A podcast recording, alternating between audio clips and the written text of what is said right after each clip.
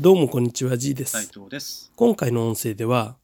どうしても自分に自信が持てない人にお送りする自信を持つ方法についてお話したいと思います。はいえー世の中って自分に自信のある人と、まあ、ない人に分かれるじゃないですか。うんで、まあ、多くの人は謙虚だったりするのでそんなに自分に自信がないことが多いんですよね。うんただやはり世の中見てると自分に自信のある人の方がこうぐいぐいと人前に出れたり自信を持って物事を成功させられたりして結果としてうまくいってるように見えるんですよね。ね。うん、だから自信を持たなきゃダメだとか自信を持った方が得だろうなっていうふうには思うんですけどでもだからといってなかなか自信を持てないっていうのが多くの普通の人のあの感覚感覚だと思います。はい。はい、じゃあ自信を持てばいいんですけどこの自信の持ち方、うん、っていうのを考えた時に自信ってそもそも2種類あるんですよね。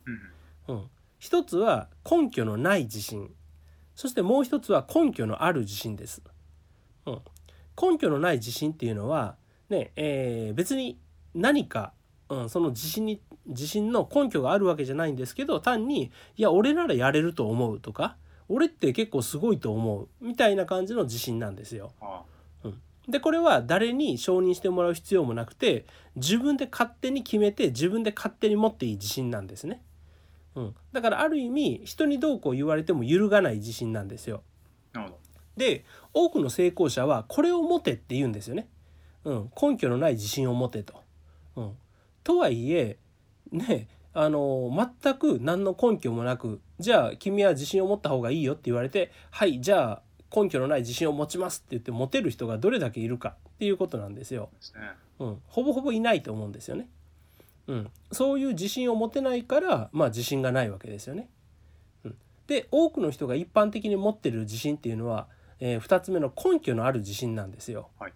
うん、つまり自分は過去成功したことがあるから大丈夫だと思うとか、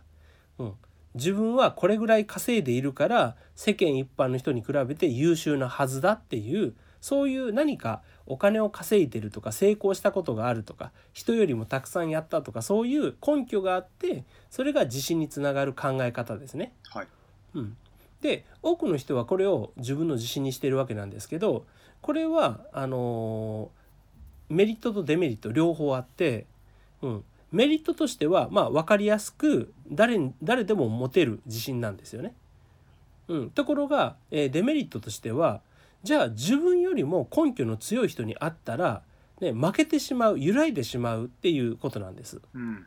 うん、つまり自分が例えば月100万円稼げるようになってるから俺結構優秀じゃないとか俺結構金持ってるぜっていうふうに考えて自信になってたら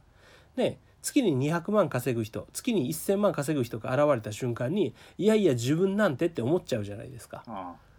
うん、自分が例えば、えーね、恋愛経験が豊富で彼女が20人、うん、付き合った経験があったとして俺結構恋愛マスターだぜって言ってる時にやっぱり恋愛経験が100人ある人が出てきたらなんか自分の方が負けてるというか、うん、自分の方がなんか力がないように感じてしまいますよね。あ。はい。うん、つまりその根拠があるからこそその根拠を上回る根拠を持ってこられるとその自信っていうのが揺らいだり消えたりしてしまうわけです。うん、でも世の中ね広い世の中を見てみれば自分より上の人ってまず数限りなくいるんですよ。はい。うん、だからそこに自信の根拠を置くっていうのは実はあの狭い世界の中でだけ有効なんですよ。うんね、で特にビジネスのように社会に出ていって広い世界で戦うっていう場においてはそういう小さな根拠っていうのはね大体もう負けちゃうんですよね。うん。うん、で、ね、さらに言えばじゃあそういう根拠で言えば一番でない自分より上がいるっていう状態においてはやっぱり自信が持てないっていうことじゃないですか。はい。うん、たとえ目の前にそんなすごい人が現れなかったとしてもでも世の中にすごい人がいるんだから俺なんて俺なんてってなっちゃうわけですよ。うん、だからそれって自信を持ててるようで全く自信を持ててないんですよね。うん、だからこれはすごく持ちやすい自信をつけやすい自信ではあるんですけど、まあ、揺らぎやすく、うん、すぐにこうダメになってしまう自信でもあるわけなんです。なるほど。じゃあね、えー根拠のある自信もダメ根拠のない自信もダメどうしたらいいいいのってなってしまうと思うんですけど、うん、ここで皆さんに持ってほしいのは、うんまあ、根拠がある自信なんですけど、うん、その根拠のポイントを成果ではなく自分のやった過程に、えーフォーカスするっていうことなんです。なるほうん、つまり自分が100万円稼いだっていう成果にフォーカスするとそれを上回る人間ってやっぱり出てくるじゃないですか。うん、だけどその自分が100万稼ぐためにこれだけ努力したとかこれだけ勉強したとか、うん、これだけいろんな人の力を借りたとかそういう過程の方にフォーカスをするとそれって当然人それぞれ違う話になりますし、うん、あのたとえ自分よりもうまくいってる人間がいたとしてもでも自分がそこにかけた努力とか熱意とかね情熱とかは何一つ比べるものでもないし揺らがないですよね。どはい。うん。うん、ここまで必死にやってるのは俺だけでしょ？とか、うん、ここまで本気で俺はやってるんだから、うん、売り上げ自体は負けていても俺は別にここであの自信を失う必要はないんだぜって思えるわけですよ。うん、これは運動とか人間関係とか全部そうで、ね、あの恋愛で数だけ増やしてる人間は、うん、いるかもしれない。でも一人の人をこれだけ深く愛してるとか、うん、一人一人と真面目に付き合ってるっていうふうに思えれば別に相手と比べて自分を卑下する必要はないわけじゃないですか。はいうん、そういうふうに自分の実自分が実際にやったこと、うんね、成果ではなくその過程においてやったことに、えー自信の根拠を置くとこれって揺らがないし、うん、人と比べて勝ち負けにならないんですよね。うん。うん、だから自信を持つ、うん、自信を持った方がいいのは事事実で確かなんで自信を持つのであればそこを根拠とした方がいいっていうことです。うん、で、えー自信の持ち方はそういう話になるんですけどただこれねちょっと間違えないでほしいのが自信を持つっていうことはすごい大事でいいことなんですけどそこそこの延長線上で自慢が入ってしまうっていうことは実はダメなことです。あうん、これね、えー自慢っていうのは承認欲求なんですよね。うん、人にすごいって言ってもらいたい人に「わあかっこいいへえすごい」って言ってもらいたいから自分あの自分の口から出てしまうまあお願いというか、うん、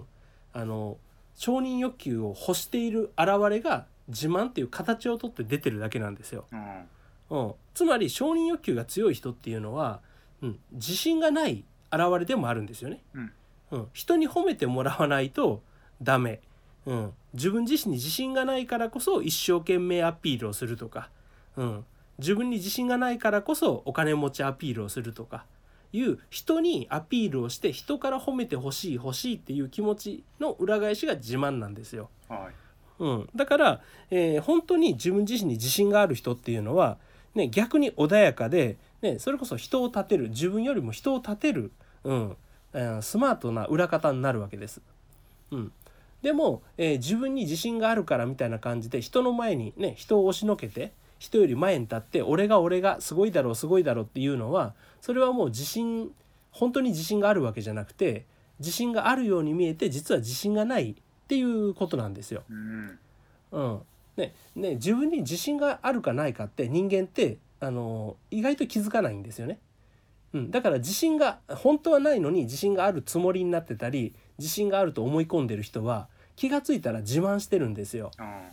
うん、こんないいものを買ったぜとかこんなに稼いでるぜみたいな。うん、ねそれって本当は自信でもなくて自信のなさっていうふうに思うと、うん、それってほんやるべきことではないですよね。はいでもそれそれってねあのやっぱ一定以上の人間は100%見抜くんですよ。うん、自慢が始まった瞬間にあこの人本当の意味では自信がないからこういうことを一生懸命アピールするんだなっていうふうに仕事でも恋愛関係でも思われちゃうんですよね。うん、だからあの自分はすごいアピールをしているつもりそしてその実績があるつもりでも、うん、頭のいい人ちゃんと人間関係が分かってる人からはどんどんあのあ器のあ浅い人だねっていうふうに見抜かれていくんですよね。うん。うん、だからそこはちゃんと、うん、自信は持つだけど自慢はしないと心に決めてですね、うん。えーうまくいったら人のおかげ他人のおかげ。うまくいかなかったら自分のせいぐらいに思ってですよね、うん、成果を出しても「いやみんなのおかげですよ」ってさらっと言った方がすごくスマートで素敵ですよね。はい。うん、そういうふうにこうこれも、うん、私よく話すんですけど世の中はよく似ているけれどちょっと違うことが人生の結果を大きく分けるわけなんです。うん、だから自信と自慢の違いっていうことも考えてですねそして、うん、自分の過程にフォーカスをして自信を持ってほしいなと思います。はいはい、じゃあ今回の音声は以上となります。ありがとうございました。ありがとうございました